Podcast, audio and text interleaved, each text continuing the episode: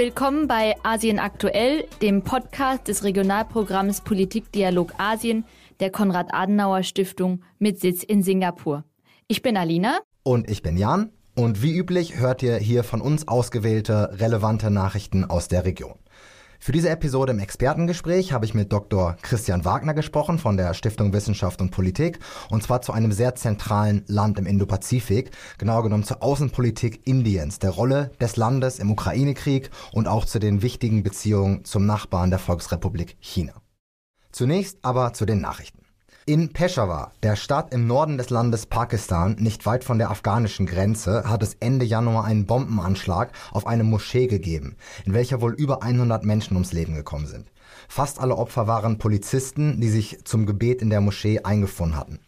Verantwortlich ist wohl eine kleine Zelle der pakistanischen Taliban, die immer wieder in diesem Gebiet Anschläge, insbesondere auch auf Sicherheitskräfte ausübt. Seit der Rückkehr an der Macht der Taliban im benachbarten Afghanistan scheinen auch die pakistanischen Taliban wieder an Stärke zu gewinnen. Die pakistanische Regierung hatte eine Zeit lang mit den afghanischen Taliban zusammengearbeitet, was die pakistanischen Taliban eher eingeschränkt hatte, aber gerade seit der Machtübernahme 2021 in Afghanistan scheinen die beiden Taliban-Gruppen eher wieder zu kooperieren. Zum Beispiel wurden auch pakistanische Taliban massenweise aus der Haft entlassen. Ende des letzten Jahres hat die pakistanischen Taliban zudem einen Waffenstillstand mit der pakistanischen Regierung aufgekündigt, was unter anderem zum jetzigen, aber auch zu vielen anderen und vermehrten Anschlägen in Pakistan geführt hat. Alina, was hast du beobachtet? Am 1. Februar hat sich der unrechtmäßige und gewaltsame Militärcoup in Myanmar schon zum zweiten Mal gejährt. Die Bevölkerung trat an dem Tag in einen stillen Protest die großen Städte waren wie ausgestorben, weil die Menschen zu Hause blieben.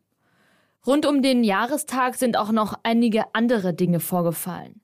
Zum einen hat die Militärjunta den Ausnahmezustand bzw. den Notstand für weitere sechs Monate verlängert, obwohl dies laut Verfassung nach zwei Jahren des Ausnahmezustands nicht mehr rechtmäßig ist. Unter der Notstandsgesetzgebung können außerdem keine Wahlen abgehalten werden und diese sind eigentlich für dieses Jahr vorgesehen, aber dazu gleich noch mehr Details. Zum anderen setze die Militärjunta weitere Regionen unter das Kriegsrecht. Dadurch wird die Justiz entmachtet und zum Beispiel Urteile werden von der Militärjunta direkt gefällt. Und es gibt auch keine Einspruchsverfahren. Außerdem besteht eine nächtliche Ausgangssperre.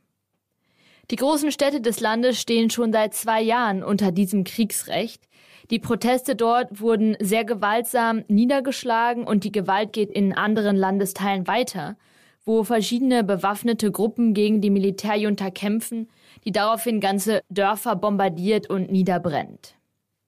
Diese Regionen wurden eben jetzt auch unter Kriegsrecht gestellt.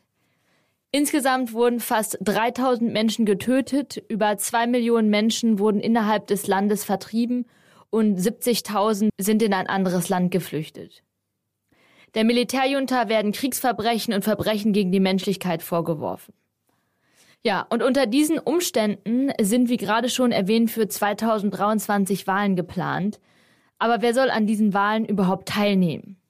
Die Partei, die vor dem Coup die Regierung gestellt hat, die sogenannte National League for Democracy unter Aung San Suu Kyi, wurde durch unrechtmäßige Verhaftungen und gefälschte Verurteilungen teils zerschlagen und ist teils in den Untergrund gegangen, sowie andere Oppositionelle, die ihr Leben riskieren. Zusätzlich hat die Militärjunta jüngst neue Gesetze für die Wahl erlassen, die die Partei des Militärs bevorteilen. Sollte diese Wahl also stattfinden, dann wird es definitiv keine freie und faire Wahl sein, die die Regierung legitimiert, sondern es wird nur eine Scheinwahl sein. Aus diesem Grund haben Oppositionelle auch bereits angekündigt, so nicht an der Wahl teilzunehmen. Wie reagiert die internationale Gemeinschaft jetzt zu diesem äh, Jahrestag? Zu den Bemühungen von ASEAN berichtet Jan gleich. Außerdem haben die USA, Australien, Kanada und Großbritannien zwei Bergbauunternehmen und Beamte im Energiesektor mit Sanktionen belegt. Es bestehen auch bereits Sanktionen auch durch die EU. Ja, das aber reicht nicht aus, denn der Bergbau- und Energiesektor ist in staatlicher Hand, was bedeutet, dass die Militärjunta direkt finanziell profitiert, zum Beispiel durch den Verkauf von natürlichen Ressourcen wie Erdöl. Auch der direkte Nachbar China treibt ungehindert Handel mit der Militärjunta. Daher hat diese also auch weiterhin ausreichend finanzielle Mittel, um den Krieg gegen die eigene Bevölkerung zu finanzieren, während sich die wirtschaftliche Situation der Menschen rapide verschlechtert. Ja, vielen Dank, Alina, für diesen Überblick. Und in der Tat auch äh, meine Nachricht steht unter dem Stern, schlechten Stern, muss man sagen, dieser natürlich sich weiterhin verschlechternden Lage in Myanmar. Und zwar am vorigen Freitag haben sich die ASEAN-Außenminister in Jakarta getroffen, womit das erste größere Treffen der ASEAN unter dem diesjährigen indonesischen Vorsitz stattfand. Dabei war auch, fangen wir erstmal mit was Positivem an, der Außenminister Osttimors. Asien aktuell Hörer wissen bereits, dass man sich im letzten Jahr im Prinzip auf den Beitritt des Landes zur ASEAN geeinigt hat und Osttimor hat nun auch Beobachterstatus bei der ASEAN. Optimistische Beobachter und Beobachterinnen hoffen, dass der Beitritt noch in diesem Jahr unter der indonesischen Vorherrschaft oder unter dem indonesischen Vorsitz vollendet werden kann. Nicht dabei waren die Vertreter der Militärregierung in Myanmar, von der du gerade berichtet hast, die nach wie vor von allen ASEAN-Treffen ausgeschlossen sind. Und es war auch kein Vertreter der äh, inoffiziellen NUG, also dieser National Unity äh, Regierung, National Unity Government Regierung, dabei, was sich manche in der ASEAN äh, gewünscht haben. Es war aber sozusagen ein leerer Stuhl. Natürlich, leider natürlich, gab es keinen Durchbruch in dieser Sache, aber es war schon klar, dass es sich bei der Krise in Myanmar um ein existenzielles Problem auch für die ASEAN handelt. Zusätzlich zu der Unterstützung durch das Sonderbeauftragtenbüros, das eröffnet wurde, das hatte ich in der vorigen Episode berichtet, hat man sich wieder auf diesen Fünf-Punkte-Plan bezogen und den in den Fokus der Diskussion gerückt. Gleichzeitig hat Indonesien aber immer wieder davon gesprochen, dass man nicht die Geisel dieses Myanmar-Konflikts sei und dass man sich auch auf andere Themen konzentrieren kann gleichzeitig, wie grüne, nachhaltige Entwicklung, Nahrungs- und Energiesicherheit und das generelle wirtschaftliche oder die generelle wirtschaftliche Entwicklung äh, der Region in einer stabilen und sicheren Umgebung. Das Treffen verlief mehr oder minder erwartungsgemäß und man hat einmal mehr gesehen, wie zentral das Myanmar-Problem für die ASEAN doch ist. Denn auch in der Berichterstattung danach ging es trotz einer Vielzahl an relevanten Themen wirklich hauptsächlich um die leider, wie du eben beschrieben hast, Salina, noch immer schlechter werdende Situation vor Ort. Als letzter Punkt dazu, äh, vielleicht, es war die Rede davon, dass der indonesische Präsident Joko Widodo wohl einen äh, General der indonesischen Armee beauftragen möchte, um mit den Generälen in Myanmar zu reden. Natürlich begründet in der eigenen Erfahrung, die die indonesische Armee in der Transformation zu einer Demokratie in den späten 90er Jahren gemacht hat. Dann geht es mal wieder um die Philippinen im Machtkampf der USA und China um den Einfluss in der Region. Der jüngste Besuch des US-amerikanischen Verteidigungsministers Lloyd Austin auf den Philippinen kann als Erfolg für die USA verzeichnet werden. Denn das sogenannte Enhanced Defense Cooperation Agreement von 2014, das unter dem vorherigen philippinischen Präsidenten Duterte kaum umgesetzt wurde, wird wiederbelebt und sogar erweitert. Das bedeutet, dass das US-amerikanische sowie das philippinische Militär an den aktuell fünf Stützpunkten dauerhaft gemeinsam trainieren und militärische Übungen durchführen. Damit einhergehen außerdem Investitionen in der Höhe von 82 Millionen US-Dollar in diese Stützpunkte. Das besonders bemerkenswerte ist aber, dass die USA zusätzlich ihre militärische Präsenz auf den Philippinen um vier weitere Stützpunkte erhöhen werden bzw. erhöhen dürfen. Welche dies sein werden, ist aktuell noch nicht bekannt. Durch die geografische Nähe zu China und Taiwan und die Lage im südchinesischen Meer bzw. dem westphilippinischen Meer, wie die Philippinen es bezeichnen, ist das für die USA durchaus signifikant. Wie schon in den vorherigen Folgen erwähnt, sind die Philippinen auf der einen Seite wirtschaftlich stark abhängig von China und auch an guten Beziehungen interessiert, so besuchte der philippinische Präsident Marcos China erst kürzlich. Auf der anderen Seite sind die beiden Länder im südchinesischen Meer im Konflikt. Die Entscheidung der Philippinen jetzt, die militärische Zusammenarbeit mit den USA zu intensivieren, zeigt, dass Präsident Marcos eine Balance zwischen den beiden Supermächten sucht. Im Gegensatz zu seinem Vorgänger, der sich zumindest rhetorisch von den USA abwandte. In diesem Zusammenhang möchte ich auf das sehr interessante Update für 2022 des Asia Power Index des australischen Lowy Instituts aufmerksam machen. 26 asiatische Länder werden hier nach ihrer Fähigkeit bewertet, in der Region Einfluss auszuüben. Dabei werden acht Kategorien herangezogen, unter anderem wirtschaftlicher, militärischer und diplomatischer Einfluss.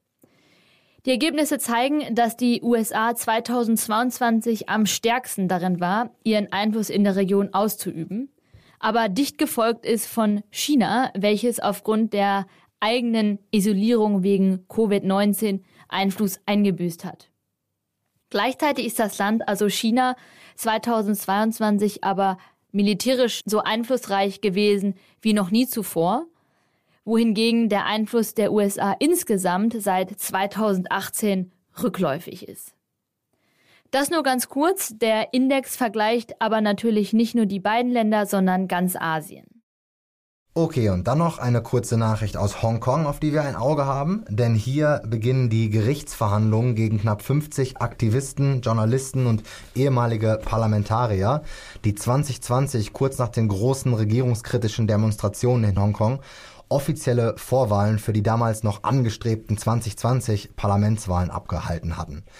Nach dem Höhepunkt dieser Demonstrationen für mehr Demokratie und demokratische Beteiligung in Hongkong ähm, wurde dann ja das umstrittene nationale Sicherheitsgesetz in Hongkong eingeführt. Und basierend darauf wird diesen Leuten jetzt äh, der versuchte Umsturz der Regierung vorgeworfen, was mit lebenslangen Haftstrafen bestraft werden kann. Dann noch zuletzt eine schnelle Nachricht aus Taiwan, die ich teilen wollte, denn hier ist man Vorreiter, was die Beteiligung von Frauen in Politik und Regierung angeht. Denn äh, nach den kommunalen Wahlen 2022 sind über 56 Prozent der Lokalregierung von Frauen geführt und auch im Parlament sitzen immerhin 42,5 Prozent Frauen, was ein Spitzenwert in Asien ist. Im Kabinett sieht es derzeit etwas anders aus, da sitzen nicht ganz so viele Frauen, aber natürlich ist es dann auch eine positive Nachricht. Stichwort Repräsentation von Frauen im taiwanesischen Parlament.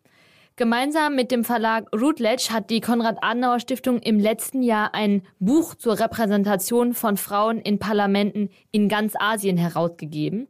Darin kommt unter anderem auch Taiwan vor, aber auch andere Länder Ostasiens sowie Süd- und Südostasiens. Eine informative Leseempfehlung. Den Link findet ihr in der Infobox ebenso wie den zum Asia Power Index. Wir beobachten die Geschehnisse in der Region natürlich weiter. In der Zwischenzeit könnt ihr uns bei Facebook und Instagram unter kaspda oder unserer Website kas.de slash Politikdialog Asien folgen. Wir hören uns mit den Nachrichten wieder in zwei Wochen. Hier geht es jetzt aber erstmal weiter mit dem Interview dieser Woche mit Dr. Christian Wagner zu Indien. Viel Spaß dabei.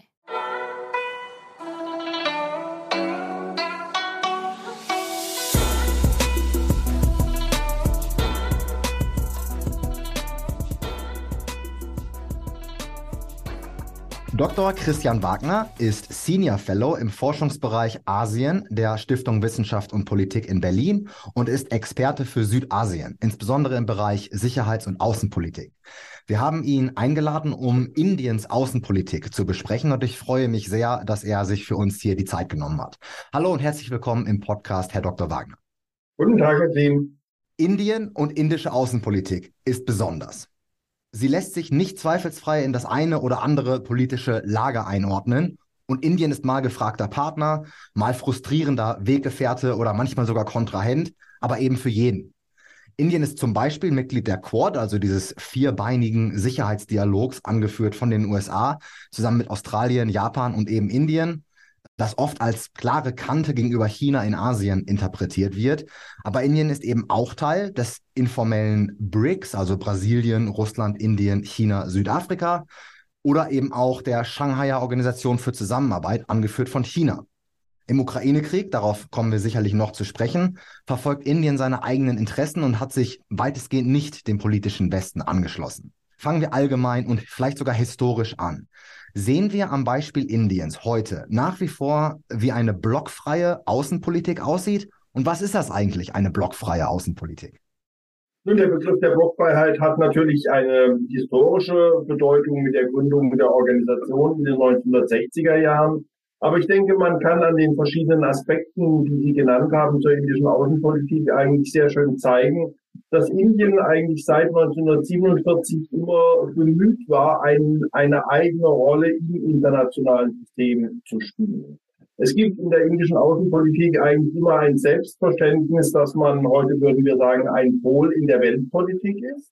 Selbst wenn vielleicht die Ressourcen, die wirtschaftlichen Kapazitäten ähm, das nicht immer untermauern würden. Aber wir haben eben, es gibt von Nehru das schöne Zitat, ich glaube schon von 1947, als er sagte, nach dem Ende des Zweiten Weltkrieges werden vier Länder im internationalen System eine wichtige Rolle spielen. Die USA, die Sowjetunion, China und Indien.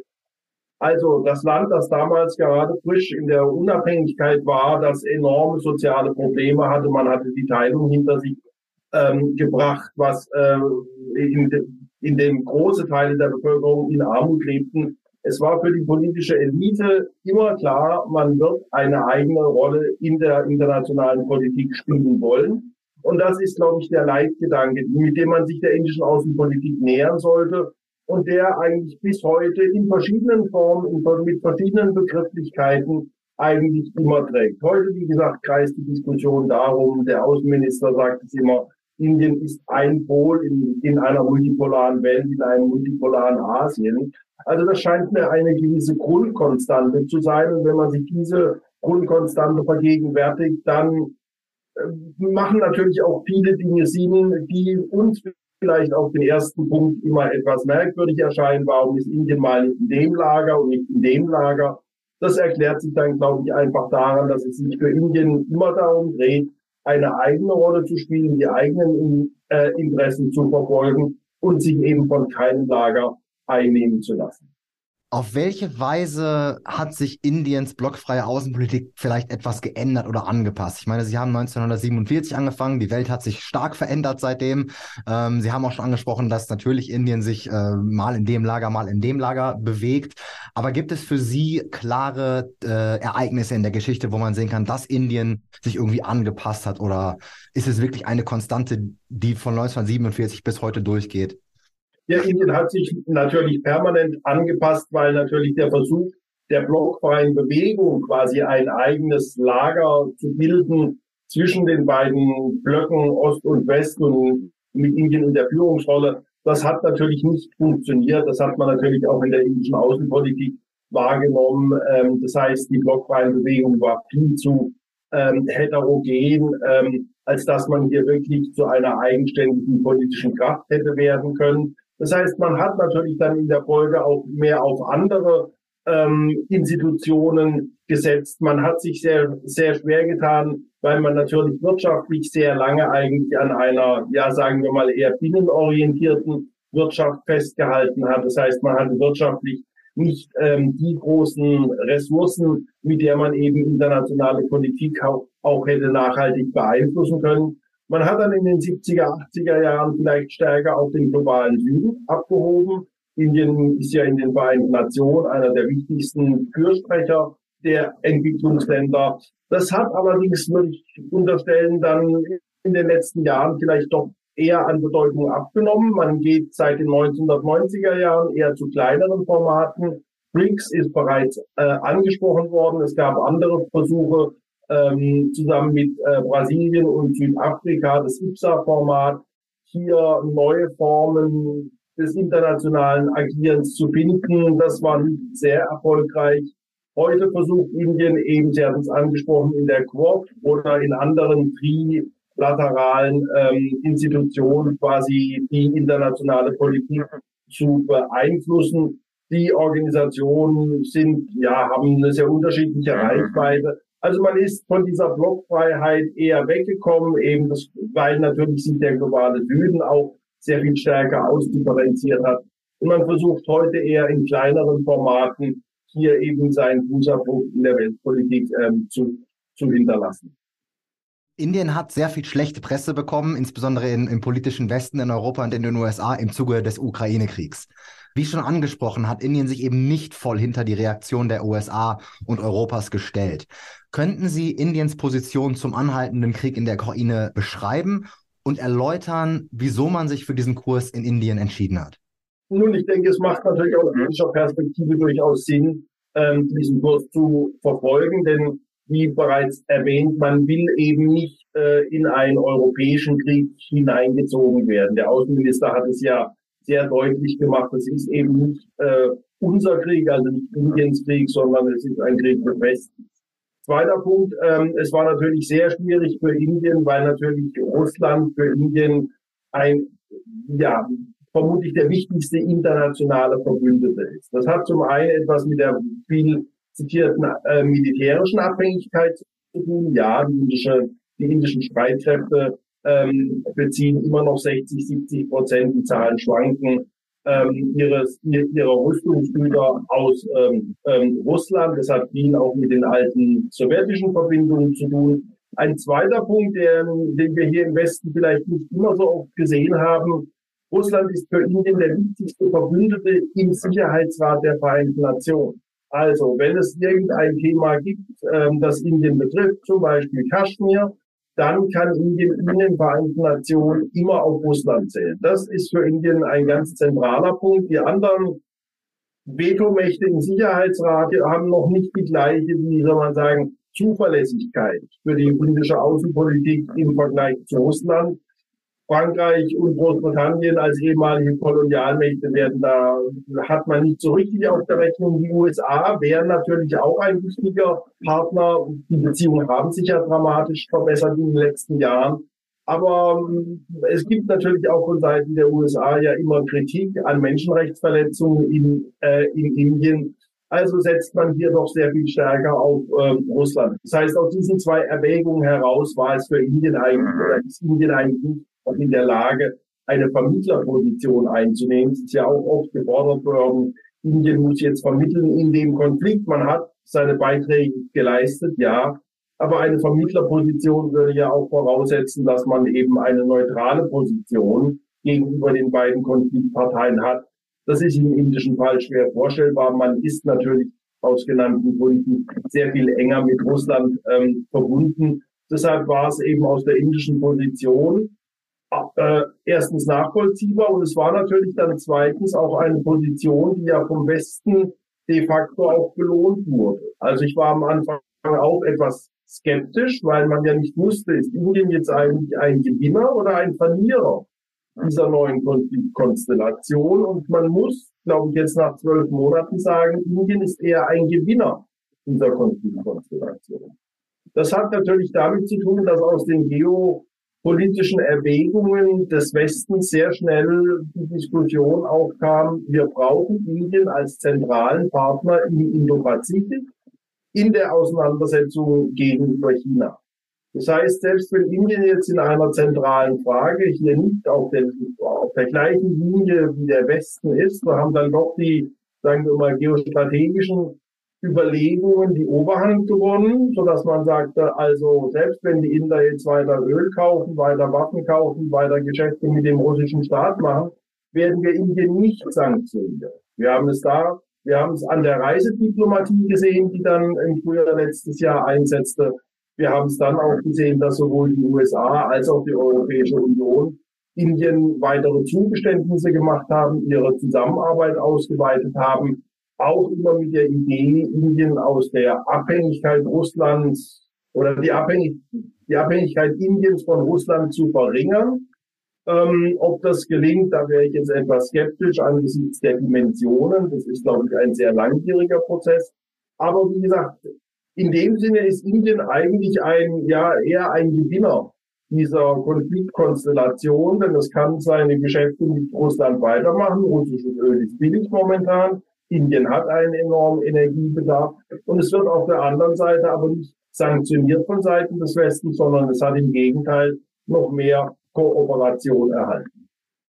Sicherlich eine geopolitische Realität, die äh, Nero damals schon vorausgesehen hat und wahrscheinlich schon deshalb 1947 voraussagen konnte, dass Indien immer eine wichtige Rolle spielen wird, nicht wahr?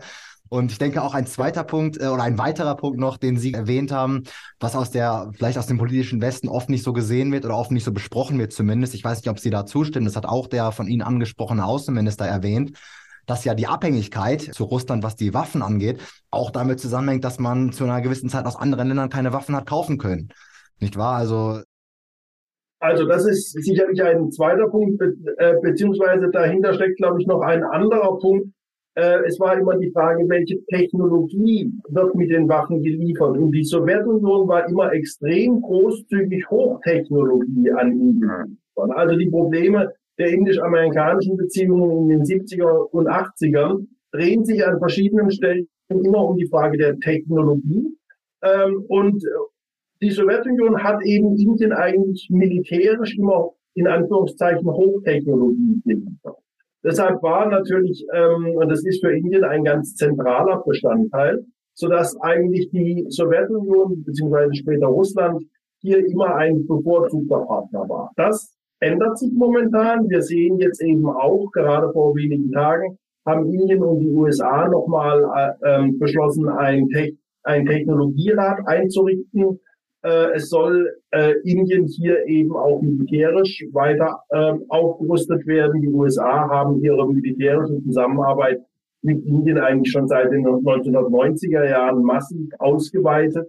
Das heißt, auch heute ist man von westlicher, von amerikanischer Seite, glaube ich, viel mehr bereit, auch Hochtechnologie an militärische Hochtechnologie an Indien zu liefern. Indien will eben ähm, auch eine eigene Rüstungsindustrie aufbauen. Man will mittel- bis langfristig selber zum Rüstungsexport oder ja noch mehr zum Rüstungsexporteur werden. Also das sind, glaube ich, nochmal Punkte, die man sich immer auch vergegenwärtigen muss, weshalb Russland hier eben weiter so eine ja, wichtige Rolle in der indischen Außenpolitik. Sehr spannend. Der politische Westen, wie ich ihn jetzt schon mehrfach angesprochen habe, macht sich sehr große Sorgen ob einer möglichen strategischen Partnerschaft zwischen Russland und China. Wie sieht Indien das? Also insbesondere, wenn man vielleicht dazu noch Pakistan nimmt, was ja vorstellbar wäre. Also dann wäre es nicht Russland-China, sondern Russland-China-Pakistan, was aus indischer Perspektive besonders äh, ja, bedeutsam, sage ich mal, wäre. Was, was ist Ihre Einschätzung? Wie sieht Indien diese Partnerschaft oder die Möglichkeit dieser Partnerschaft? Also ich habe den Eindruck, das ist, glaube ich, ein Thema, was in Neu-Delhi auch ähm, Albträume hervorruft. Weil die indische Außenpolitik, man könnte ja sagen, ruhte bislang eigentlich auf ja, zwei großen Pfeilern. Zum einen die militärische Kooperation mit Russland. Da hat man die ganze ähm, Rüstungstechnologie erhalten. Zum zweiten die wirtschaftliche oder die wirtschaftliche Zusammenarbeit mit dem Westen. Das heißt, die Modernisierung Indiens ist ohne die enge wirtschaftliche, technologische Kooperation mit Europa, Deutschland, der EU, den USA eigentlich nicht vorstellbar. Das weiß man nicht. Was jetzt passiert, ist natürlich durch die enge Rüstung oder durch eine engere Zusammenarbeit zwischen Russland und China kommt, verliert Indien quasi einen wichtigen Pfeiler, denn man muss natürlich fürchten, dass mittel- bis langfristig vielleicht China in dieser Beziehung der dominierende Partner wird gegenüber Russland, dass das eventuell auch Einfluss hat auf die indisch-russischen Beziehungen, das weiß keiner, dass vielleicht der Krieg, die, Ab die Abnutzung der ähm, ähm, russischen Rüstungsindustrie vielleicht eines Tages auch mal dazu führt, dass Ersatzteile nicht mehr geliefert werden können nach Delhi. Also, das sind schon Szenarien, wo man in Delhi, glaube ich, ähm, drüber nachdenkt, wie kommt man aus dieser oder wie kann man diese Abhängigkeit verringern. Deshalb gibt es auch diese umfangreichen Kooperationsangebote des Westens. Allerdings beim Umfang der Abhängigkeit ist es natürlich ein extrem schwieriger Prozess, vor allem weil Indien ja de facto zwei heiße Konflikte hat. Wobei der Konflikt in Pakistan momentan vermutlich eher auch neutral gestellt ist. Das heißt, an der ähm, Kontrolllinie passiert relativ wenig, der Waffenstillstand hält. Sehr viel schwieriger ist allerdings das die indisch-chinesische Grenze. Das heißt, hier ist Indien eigentlich in einer, seit dem Zwischenfall 2020, bei dem es Tote auf beiden Seiten gab, ähm, ist man hier eigentlich in einer sehr viel schwierigeren Situation. Das heißt, in dem Moment, wenn also jetzt die Abhängigkeit oder, oder wenn sie, wenn Russland in Anführungszeichen zu einem Juniorpartner wird Chinas, dann kriegt man in Indien natürlich ähm, Probleme, weil man eventuell die militärische Aufrüstung nicht oder die militärische Aufrüstung durch den Westen nicht so schnell erfolgen kann, wie man es benötigt. Und man verliert eventuell auch einen wichtigen Partner. Also das ist, glaube ich, schon ein Szenario, was man in Indien sehr kritisch verfolgt, wo es, glaube ich, auch keinen richtigen Plan gibt. Der Plan wäre natürlich, man begibt sich dann in die komplette Kooperation mit dem Westen. Ja. Da ist aber die Frage, ob man das wirklich möchte, weil man natürlich gerne immer ein eigenständiger Pol in der Weltpolitik sein will. Und man ist natürlich vor allem dann ein Pol, wenn man Möglichkeiten hat, verschiedene andere Großmächte gegeneinander auszuspielen, auszubalancieren und, und, und. Das könnte eventuell durch diese, sagen wir mal, neue Rolle oder die verringerte Rolle Russlands, wenn es denn eintritt, dieses, das könnte sich natürlich ändern.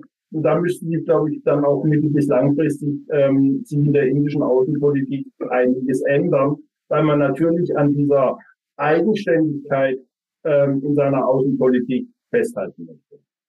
Da sind wir dann mitten in den Themen, die sicherlich, wie Sie schon gesagt haben, in Neu-Delhi deutlich heißer diskutiert werden und deutlich relevanter sind als der Ukraine-Krieg. Und da möchte ich dann auch noch kurz bei bleiben. Sie hatten schon angesprochen, dass es mit dem großen Nachbar der Volksrepublik China ja territoriale Streitigkeiten gibt. Äh, Sie haben, glaube ich, 2020 angesprochen, wo es äh, Faustkämpfe und ja, da wurden, glaube ich, auch äh, so Stangen und sowas benutzt, wo indische und äh, chinesische Armeen sich sozusagen bekämpft haben und auch Leute dabei gestorben sind, um die umstrittenen Gebiete im Himalaya. Natürlich gab es in den 60er Jahren auch äh, einen Krieg zwischen den beiden Ländern. Und es gibt immer wieder gewaltsame Ausschreitungen seitdem. Also wo steht das Verhältnis zwischen den beiden Ländern heute und auf welche Entwicklungen sollte man beim Verfolgen der bilateralen Beziehungen zwischen den beiden Staaten äh, genauer achten? Und eine Folgefrage dazu ist, glauben Sie, dass Indien sich in dieser Tendenz zu schlechteren Beziehungen mit China, die sich im politischen Westen darstellt, vereinnahmen lässt und einbinden lässt? Also ich denke, das Verhältnis zur Volksrepublik China ist das zentrale außenpolitische Verhältnis zum Verständnis der indischen Außenpolitik. Russland, wie gesagt, war immer der wichtigste internationale Partner, aber China ist sozusagen der Dreh- und Angelpunkt der indischen Außenpolitik. Auch da kann man kurz zurückgehen in die 50er und 60er Jahre, weil es war ja in der damaligen Zeit vor allem Indien, was eben von einer engen Partnerschaft mit China träumte. Nehru wollte immer sozusagen die indisch-chinesische Kooperation, damals eben auch die neuen unabhängigen Mächte, die eben die Weltpolitik bestimmen sollten. Es war Indien, was versucht hat, China aus der internationalen Isolation zu befreien. Also es war die Initiative Nehrus, China auf die Bandung-Konferenz ein, äh, einzuladen, um das Land wieder international auch auf die Weltbühne zu bringen. Man darf ja nicht vergessen, China war zur damaligen Zeit isoliert. Also es ist uns, das haben wir selber schon wieder vergessen, aber es war ja damals eine völlig andere ähm, Konstellation. Die große Ernüchterung und das große Problem war natürlich von Beginn an die äh, Grenzfrage und die große Ernüchterung und de facto auch das Scheitern der Strategie Nerus war der Grenzkrieg 1962 der für die indische Seite komplett überraschend kam, der, was wir im Westen oft auch versehen, zeitgleich mit der Kuba-Krise stattfindet. Also eventuell gab es in Peking durchaus die Überlegung, solange der Westen jetzt äh, mit der Sowjetunion und mit der Kuba-Frage befasst ist, kann man dieses Moment nutzen und kann im Himalaya hier vielleicht mal aus chinesischer Perspektive einige Punkte klarstellen und mal klar machen, wo hier ähm, die Grenzen der ähm, Volksrepublik gegenüber Indien sein sollen. Danach ist es eigentlich Eiszeit im Wesentlichen und es ist erst eigentlich dann, es beginnt eigentlich erst dann Ende der 80er Jahre wieder eine Phase der Annäherung. Und man muss eben von der wirtschaftlichen Ent Entwicklung zwei Punkte oder ja, gibt es, glaube ich, einen wichtigen Punkt, ähm, dass Indien und China Ende der 80er, Anfang der 90er Jahre wirtschaftlich auf dem gleichen, de facto auf dem gleichen Niveau sind. Ähm, und das war natürlich ein Punkt, wenn wir heute 30 Jahre weiter gucken, also 2020, dann sehen wir natürlich, dass heute China eine deutlich größere wirtschaftliche, politische Macht hat. Das heißt, wir erleben eigentlich so seit oder in den letzten 60 Jahren aus indischer Perspektive de facto einen, eine, wie soll man sagen, eine Niederlage, dass man das Wettrennen gegenüber China eigentlich verloren hat, obwohl man am Anfang eigentlich das Land war, das sich am stärksten um China bemüht hat. Die erste Niederlage war der Grenzkrieg 62. Die nächste Niederlage war, dass China ähm, früher einen Atomtest durchführt und aufgrund des Atomtests dann auch als Atommacht in den Nichtverbreitungsvertrag aufgenommen wird, in den Atomwaffensperrvertrag. Die nächste Niederlage war, dass China, ich glaube 1971, dann ständiges Mitglied im Sicherheitsrat wurde. Das heißt, das Land hat sozusagen auch einen international anerkannten Aufstieg vollzogen in den Institutionen, der Indien verwerten. Indien hat seinen ersten Atomversuch erst 1974 durchgeführt und die Forderung nach einem eigenen Sitz im Sicherheitsrat war in der frühen Phase eigentlich nie, wirklich präsent. Und dann Ende der 80er, Anfang der 90er oder durch die chinesischen Wirtschaftsreformen schon ähm, in den späten 70ern äh, vollzieht China eben diesen gigantischen wirtschaftlichen Aufstieg, den Indien eigentlich erst ab 1991 beginnt. Und den es natürlich nicht in der gleichen Weise vollführt wie China. Wir sehen ja heute die dramatischen Unterschiede in den wirtschaftlichen Kennziffern zwischen Indien und China. Also aus der indischen Perspektive ist eigentlich das Verhältnis zu China zentral. Es ist aber auch ein dramatisches Verhältnis, weil man eigentlich bis auf eine sehr frühe Phase in den 50er, ja, in den 50er Jahren eigentlich immer nur der zweite Sieger ist. Immer so ein bisschen das Hase- und Igel-Spiel. Also sprich, die Inder rennen von einem Thema zum nächsten, aber die Chinesen sind irgendwie immer schon, schon da. Sie sind im Sicherheitsrat, sie sind Atommacht, sie sind wirtschaftlich weiter, sie sind dann auch militärisch weiter.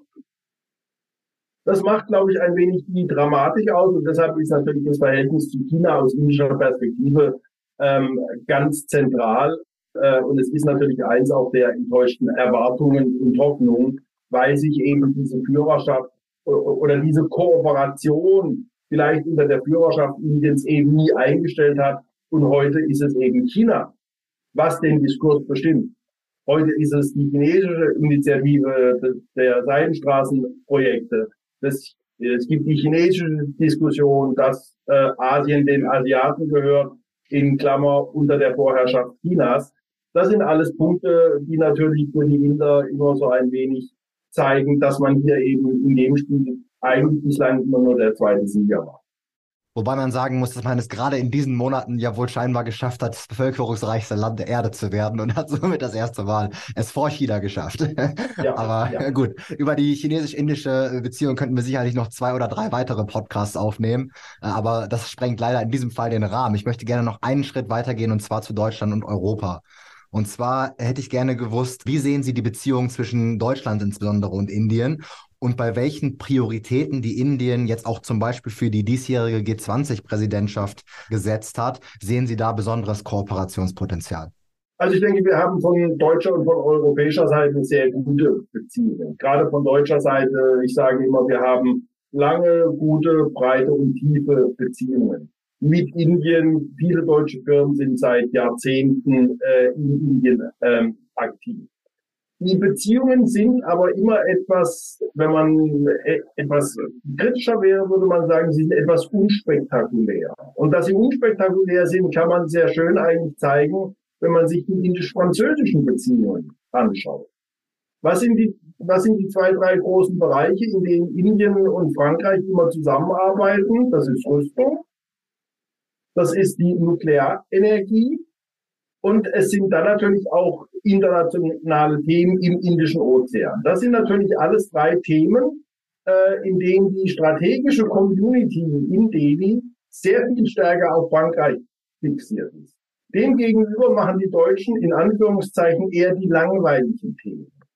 Wir machen Wirtschaft, erneuerbare Energie, ja, und wir arbeiten mit Indien auch in internationalen Institutionen zusammen. Ist alles wichtig und vermutlich von der wirtschaftlichen Dimension sogar weitreichender, nachhaltiger, als was vielleicht Indien mit Frankreich macht. Allerdings sind es alles Themen von deutscher Seite, die sind, wir würden sagen, eher unspektakulär. Also sprich, wenn äh, die Inder Rafale-Flugzeuge kaufen und die landen in Delhi, dann ist es auf, der, auf, den, auf den Titelseiten der Zeitung. Wenn die Deutschen gigantische Summen nach Indien stecken, dann ist es irgendwie eine Meldung auf Seite 3. Ja? Also in dem Sinne ist es so, tun, tun wir uns da als Deutsche so ein bisschen schwer, sage ich mal, Sichtbarkeit zu gewinnen, obwohl wir eben, wie gesagt, extrem wichtige Themen mit Indien ähm, ähm, behandeln. Auch äh, was die äh, G20-Präsidentschaft ist, die großen, die, die großen Oberthemen für Indien sind ja äh, Digitales und Nachhaltigkeit. Und da ist natürlich Deutschland mit einer der wichtigsten Partner. Also wir haben mit Indien seit sieben Jahren stecken wir massiv ähm, Mittel rein für erneuerbare Energien in Indien. Und es weiß auch jeder, dass das das zentrale Thema ist in Indien. Wir unterstützen Indien beim Klimaschutz. Ähm, wir unterstützen Indien beim Aufbau einer nachhaltigen Wirtschaft in äh, unterschiedlichsten Bereichen.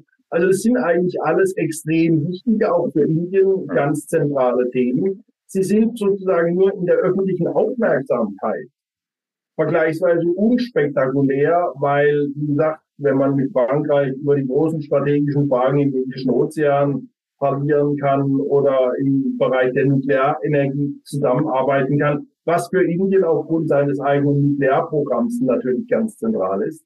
Da können wir als Deutsche in Anführungszeichen natürlich nicht mithalten. Wir machen andere. Ich bin ein bisschen desillusioniert, was die öffentliche Debatte manchmal angeht. Da bin ich eher froh, dass wir Leute wie Sie haben, die diese relevanten Punkte dann noch weiter ins Scheinwerferlicht rücken. Aber ähm, ich möchte noch eine weitere Frage stellen zu Deutschland. Und zwar, gibt es Ihrer Ansicht nach eigentlich auch äh, Kritik aus der deutschen Politik? Denn Leute, die sich ernsthaft gegen die Kooperation mit Indien aussprechen, zum Beispiel beobachte ich natürlich immer sehr viel Kritik gegenüber China, insbesondere wenn es um die Muslime in Xinjiang geht höre aber sehr wenig Kritik zum Premierminister Modi und seiner hinternationalistischen Partei und deren Umgang mit Minderheiten. Wie kommt das eigentlich?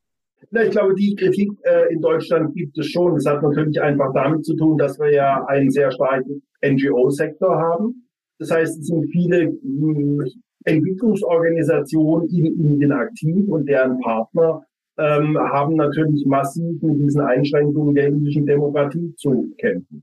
Das ist vor allem natürlich auch für eine Regierung ein Problem, die sich eben Demo die Förderung von Demokratie, Menschenrechten und Zivilgesellschaft auf die Fahnen geschrieben hat, wie das im Koalitionsvertrag niedergeschrieben ist. Das ist, glaube ich, ein Bereich, der mit Indien eher schwierig wird. Das waren aber auch schon Punkte, ähm, die Kanzlerin hatte bei ihrem, Kanzlerin Merkel hatte bei ihrem letzten Besuch 2019, glaube ich, in Delhi zum Beispiel die Situation in Kaschmir auch schon angesprochen. Also sprich, das Thema ist immer da, es wird auch an, angesprochen. Es wird jetzt eher kritischer, weil natürlich die jetzige rot-grüne Regierung sich dieses Thema eben viel stärker auf die Fahnen geschrieben hat. Das heißt, man kann schon davon ausgehen, dass es an diesen Punkten knirscht. Es wird auch an anderer Stelle, glaube ich, wird das Thema nochmal wichtiger werden. Indien und die EU verhandeln ja gerade ein Freihandelsabkommen plus noch zwei andere Abkommen. Und gerade bei den, den Freihandelsabkommen tauchen ja Themen wie Arbeitsschutz, Menschenrechte, Nachhaltigkeit auf. Und das sind eigentlich alles Punkte, die von indischer Seite eben kritisch gesehen werden und wo die europäischen NGOs sicherlich Lobbyarbeit machen werden in Indien und sagen werden, die Menschenrechtssituation, der Niedergang der Demokratie ist eben dramatisch und das wird sicherlich im Europäischen Parlament, wenn es um Zustimmung geht, ähm, sehr viel schwieriger. Da befindet sich die europäische oder da befinden sich Indien und die EU in einem schwierigen Verhältnis. Man hatte ja schon mal den, äh, man hatte ja schon mal Verhandlungen über ein Freihandelsabkommen bis 2013. So, heute sind die Bedingungen, glaube ich, im geopolitischen Bereich einfacher geworden. Also sprich, Indien und die EU haben heute sehr viel mehr Gemeinsamkeiten im Indo-Pazifik über geopolitische Fragen, über den Multilateralismus, das Verhältnis zu China. Aber beide Seiten sind sozusagen intern eher komplexer geworden. Die Europäer, mal etwas sehr grob vereinfachend gesagt, würde ich sagen, sind normativer geworden. Also sprich, wir haben noch mehr an Nachhaltigkeitskriterien ähm, in diesen Handelsverträgen drin, als es früher der Fall war. Indien wiederum ist unter der Modi-Regierung mal ganz verkürzt nationalistischer und eher protektionistischer geworden. Das heißt, es ist heute sozusagen, obwohl die geopolitischen Gemeinsamkeiten deutlich zugenommen haben, immer noch oder vermutlich eher sogar noch schwieriger, die Kompromisse zu finden, auf die sich beide Seiten einlassen müssen, wenn sie einen solchen Handelsvertrag zustande bringen wollen, weil sie natürlich mit ihren internen Lobbygruppen und mit ihrer internen Opposition umgehen müssen. Also von daher sind, glaube ich, die Verhandlungen werden sehr schwierig. Man macht, man verhandelt noch äh, andere Abkommen, da wird es vielleicht ein bisschen leichter. Aber es zeigt vielleicht auch nochmal so, dass eben auch die innenpolitische Situation in Indien, das war ja der Ausgangspunkt, mittlerweile eben natürlich auch zu einem Thema wird in, in internationalen ähm, Verhandlungen. Herr Dr. Wagner, ich bedanke mich sehr herzlich für diese sehr klare und sehr kompetente Analyse von einer Vielzahl an Themen. Bevor ich mich von Ihnen verabschiede, möchte ich Sie aber noch zum Ende des Interviews fragen, wie sind Sie eigentlich zum Thema Indien gekommen in Ihrer Karriere und was an dem Land oder den Menschen dort fasziniert Sie besonders und bis heute?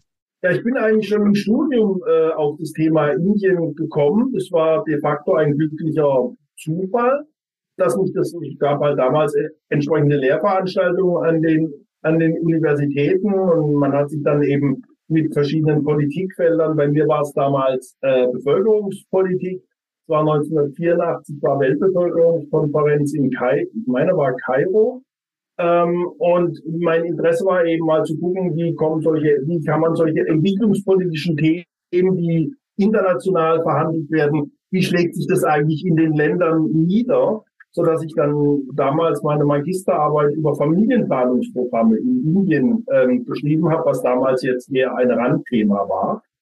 Was ich immer noch sehr faszinierend finde in Indien und deshalb, wie gesagt, beschäftigt man sich auch seit ja mittlerweile über 30 Jahren damit, ist natürlich die, wie soll man sagen, heute würden wir sagen, die Diversität der Gesellschaft. Also sprich, Indien ist ja auch eines der interessantesten und herausforderndsten Modelle des Nation Building nach dem Zweiten Weltkrieg. Es gibt keine heterogenere Gesellschaft auf diesem Planeten als die indische. Wenn, wenn Sie eine finden, schreiben Sie mir eine E-Mail. Sie werden keine entdecken, weil sechs Weltreligionen, äh, 22 Sprachen mit Verfassungsrang, drei bis 4.000 Kasten, das können Sie nicht toppen. Das geht sozusagen im globalen Kontext nicht und eben die Versuche der indischen Führung, dieses komplexe gesellschaftliche Mosaik zusammenzuhalten, durch die Verfassung, durch verschiedene ähm, äh, Institutionen, natürlich bedauerlicherweise auch immer mit einem hohen Maß an Gewalt verbunden. Das finde ich weiterhin eigentlich sehr faszinierend, wie es gelungen ist und dass es erfolgreich war, sieht man ja. Ich habe mich auch mit, ich habe über Sri Lanka promoviert. Ich habe mich auch mit Pakistan beschäftigt. Man sieht ja, dass es eben in Ländern in der Nachbarschaft, die gesellschaftlich in Anführungszeichen einfacher strukturiert sind, wesentlich schwieriger war, ähm, diesen, diesen Zusammenhalt hinzukriegen. Also deshalb finde ich Indien weiterhin eines der interessantesten Beispiele, dass es im Bereich der deutschen Politikwissenschaft jetzt nicht so sehr im Fokus steht. Da kann ich nur sagen, ja, das ist ein Problem der deutschen Politikwissenschaft. Darum kann ich mich jetzt auch, nicht auch noch kümmern. Ähm, nein, aber wie gesagt, Spaß beiseite. Es ist schon, finde ich, ein sehr faszinierendes Land, was eben, ja, sehr viele auch interessante sozialwissenschaftliche Einblicke liefern kann. Ganz herzlichen Dank. Nach diesem Schlusswort kann eigentlich nichts mehr kommen. Wir arbeiten bei Asien aktuell daran, auch diese Politik, diese Länder aus Asien mehr und öfter nach Deutschland zu tragen. Ich hoffe, wir kommen nochmal zusammen, Herr Wagner, und können über ja. das ein oder andere Thema, das wir so gesprochen haben, nochmal im Detail sprechen. Das können wir gerne machen, Herr Kie. Vielen Dank. Auf Wiederhören. Vielen Dank auch von meiner Seite. Danke. Grüße nach Singapur.